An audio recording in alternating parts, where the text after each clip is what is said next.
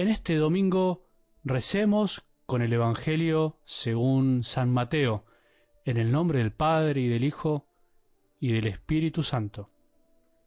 Jesús dijo a sus discípulos, les aseguro que si la justicia de ustedes no es superior a la de los escribas y fariseos, no entrarán en el reino de los cielos. Ustedes han oído que se dijo a los antepasados, no matarás, y el que mata debe ser llevado ante el tribunal. Pero yo les digo que todo aquel que se irrita contra su hermano merece ser condenado por un tribunal. Ustedes han oído que se dijo, no cometerás adulterio. Pero yo les digo, el que mira a una mujer deseándola, ya cometió adulterio con ella en su corazón. Ustedes han oído también que se dijo a los antepasados, no jurarás falsamente, y cumplirás los juramentos hechos al Señor. Pero yo les digo que no juren de ningún modo. Cuando ustedes digan sí, que sea sí, y cuando digan no, que sea no. Todo lo que se dice de más viene del maligno.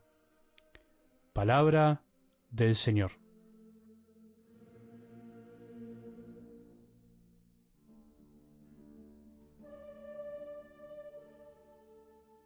¿Te acordás algo de los evangelios de los domingos pasados?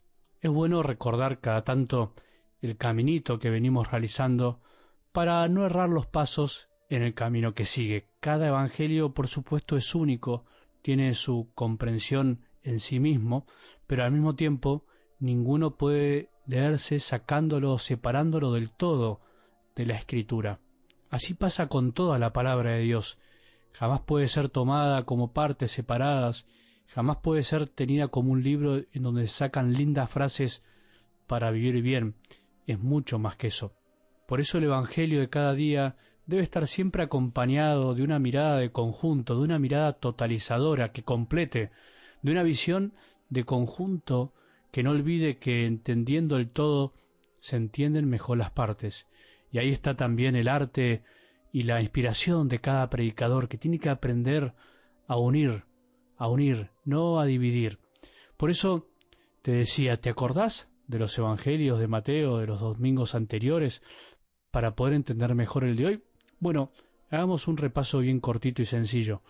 Empezábamos este tiempo común u ordinario escuchando que Jesús nos anunciaba la llegada del reino de Dios.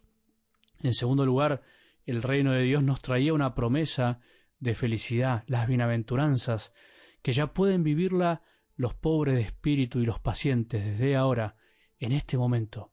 Y en tercer lugar, Jesús nos decía el domingo pasado que esas promesas hay que vivirlas y transmitirlas siendo luz y sal en esta tierra, y que ya lo somos de alguna manera, que esa sal y esa luz están en nuestro interior, y que nuestras obras, las obras de los hijos del Padre, tienen que ser justamente para glorificar al Padre, para darle gloria a Él mismo y no a nosotros algo del Evangelio de hoy nos trae como cuarto paso de este caminito exigencias concretas que debemos comprender y vivir los que aceptamos el reino de Dios, la soberanía de Dios Padre en nuestros corazones. No es sólo cuestión de creer en el reino, saber que está, reconocer sus promesas, ser conscientes de que somos algo por gracia, sino que ahora hay que llevarlo a la vida, como lo hizo el mismo Jesús. Hay que vivir como hijos de Dios, como vivió Él mismo, queriendo ser hermano de todos.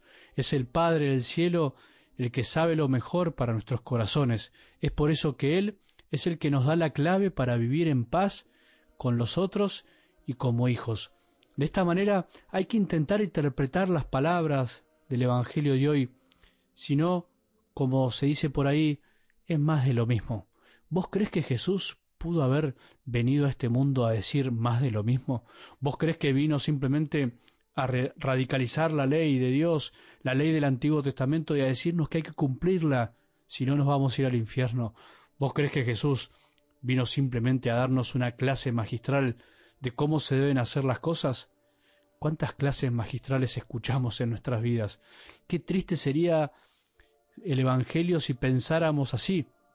Qué triste nuestra vida cristiana si creyéramos, como creen algunos cristianos, que Jesús vino a cumplir la ley para que la cumplamos, nada más que eso, es mucho más que eso.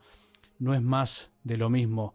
Jesús no hubiese perdido el tiempo en venir a este mundo para tirarnos una ley más sobre la cabeza, sobre los hombros, imposible de cumplir. La Iglesia tampoco es eso, ni debe ser eso, no está para eso, vos y yo tampoco.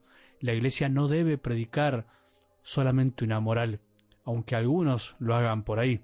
Es un tema apasionante, el núcleo de nuestra fe, muy lindo y profundo, que no alcanza para hoy, pero intentaremos ir desmenuzándolo a lo largo de estas semanas que se nos vienen.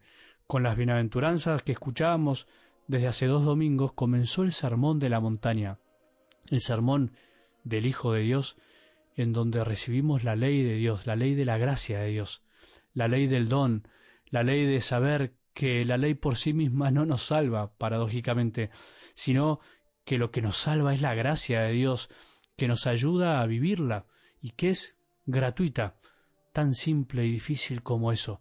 Eso es lo que tenemos que aceptar. La gracia que viene de lo alto, la gracia es el amor de Dios que nos transforma desde adentro para poder vivir las exigencias del reino. Si no sería más de lo mismo, si no sería pura letra muerta, que además nos agobiaría y nos llevaría al hartazgo, como a tantos cristianos les ha pasado. ¿Cuántos cristianos se han alejado de Dios y de la iglesia de Jesús por no haber entendido esto? ¿Cuántos cristianos se han cansado de querer vivir algo que es imposible si no se mira desde el corazón y no tanto desde la ley?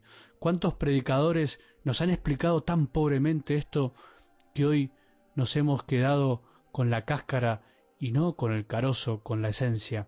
Bueno, no importa, no alcanza con lamentos, estamos para más, estamos para mucho más, estamos para que nuestra santidad, el vivir la voluntad de Dios, eso quiere decir justicia, sea superior a la de los escribas y fariseos, superior a la de los que creen que por cumplir una ley serán mejores y más buenos, superior a la de los cristianos de salón, como se dice por ahí, que se quedan con lo exterior, con el cumplir, con el qué dirán y se olvidan de que Dios conoce cada corazón y sabe de nuestras intenciones.